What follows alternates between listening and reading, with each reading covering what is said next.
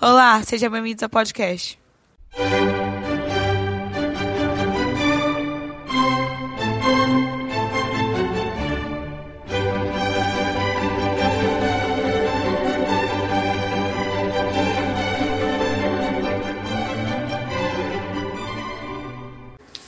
Oi, pessoal do Spocast. Hoje nós estamos aqui com Viraneide Marques, formada em farmácia, especialista em análises clínicas de saúde pública pela USP e mestre em ciências da saúde pela UFMA. Bom, então, de antemão, muito obrigada pela sua participação e agora vamos às perguntas. Você entrou no mercado de trabalho na sua área logo após o seu curso? Sim, sou farmacêutica há 21 anos e 3 meses e desde da conclusão do meu curso, eu trabalho como farmacêutica diretamente na área da farmácia. Tá, então as noções que você tinha da sua profissão mudaram depois que você se formou? Sim, mudaram. Então você acha que existe uma valorização da sua profissão? Atualmente, sim. Existe uma valorização do profissional farmacêutico. É, tanto quanto da sociedade, quanto da própria academia. Que é, logo que eu me formei, só existia essa valorização dentro da academia, dentro da própria universidade. E a sociedade não conhecia o profissional farmacêutico.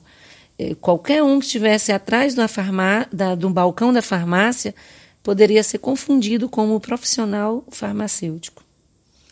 É, então, se você pudesse escolher uma profissão hoje, qual você escolheria? Continuaria a escolher a farmácia. É um curso de graduação que eu me identifiquei e que eu vi que a sociedade necessita. Então, você indicaria essa sua profissão para os jovens de hoje em dia? Indicaria. É uma profissão que tem mais de 70 áreas de atuação, não só atrás do balcão de uma farmácia, como no laboratório, na área acadêmica, em vários setores, 76 áreas de atuação. E o jovem de hoje, ele está bem atrelado a essas, a essas é,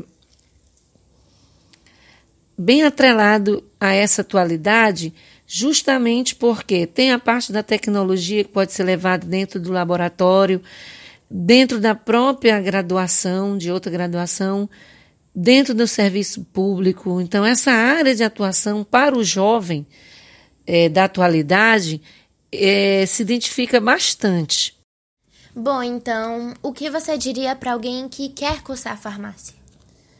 Que se esforce, que estude, que se preocupe com o outro, que não pense que farmácia é só entregar o remédio, o medicamento em si, que tem, além das áreas de atuação, ele tem que ter o cuidado com o próximo, tem que ter estudo, tem que ter a preocupação com o ser humano em si, ajudar o próximo.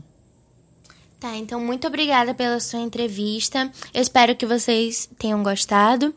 E aqui finalizamos. Muito obrigada. Boa sorte.